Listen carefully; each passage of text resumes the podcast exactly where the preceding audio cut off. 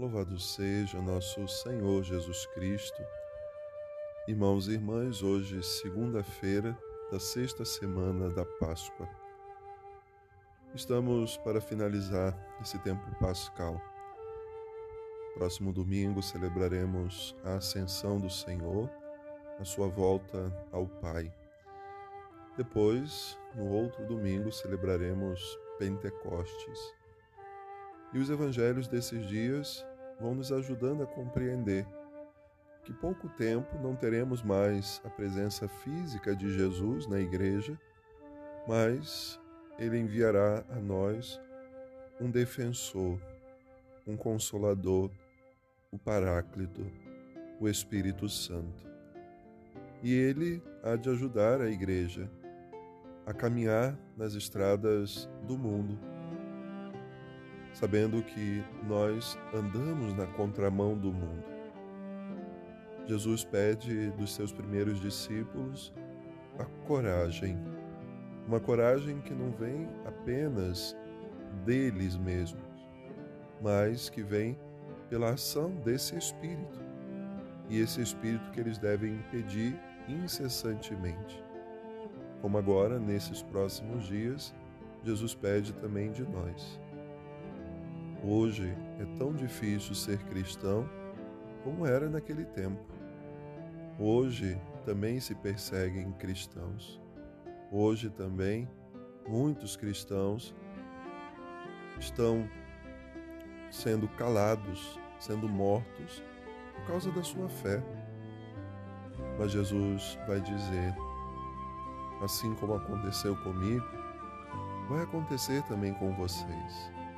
Vocês serão expulsos das sinagogas, os rejeitarão, os matarão, mas vocês serão as minhas testemunhas. E para ser uma boa testemunha de Jesus, é necessário duas coisas. Primeiro, uma vida de intimidade com Deus. E como se dá isso? Pela escuta da palavra diariamente, pela recepção dos sacramentos, pela oração silenciosa, aonde por essa oração nós escutamos aquilo que Deus quer falar a nós. Jesus muitas vezes se retirava para ficar a sós com o Pai. E a partir daquele exemplo, Jesus pedia aos seus discípulos que também tivessem uma vida de intimidade com Ele na oração. Então, quando nós nos colocamos nessa atitude orante, nós entramos na intimidade de Deus e Deus, que conhece o nosso coração, vem falar a nós aquilo que nos é tão necessário.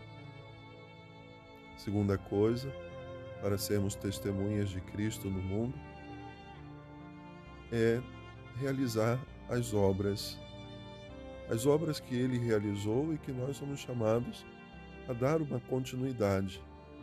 Não precisamos inventar nada. Quando somos homens e mulheres da palavra, aprendemos com o próprio Jesus, que é o nosso Mestre, a fazer aquilo que ele fez. E assim Jesus pede nesse tempo que o nosso testemunho seja cada vez mais eficaz. Porque, como se diz, as palavras convertem, mas o testemunho arrasta. Então, nós somos chamados sempre, além das palavras, além dos discursos, dar um bom testemunho de Cristo. Isso ajudou aquela comunidade apostólica na conversão de tantas pessoas e isso é o que vai transformar também a realidade da igreja hoje. Quando os cristãos forem mais de oração e de mais testemunho para ajudar outras pessoas a conhecerem a Cristo. Um bom início de semana. Deus abençoe.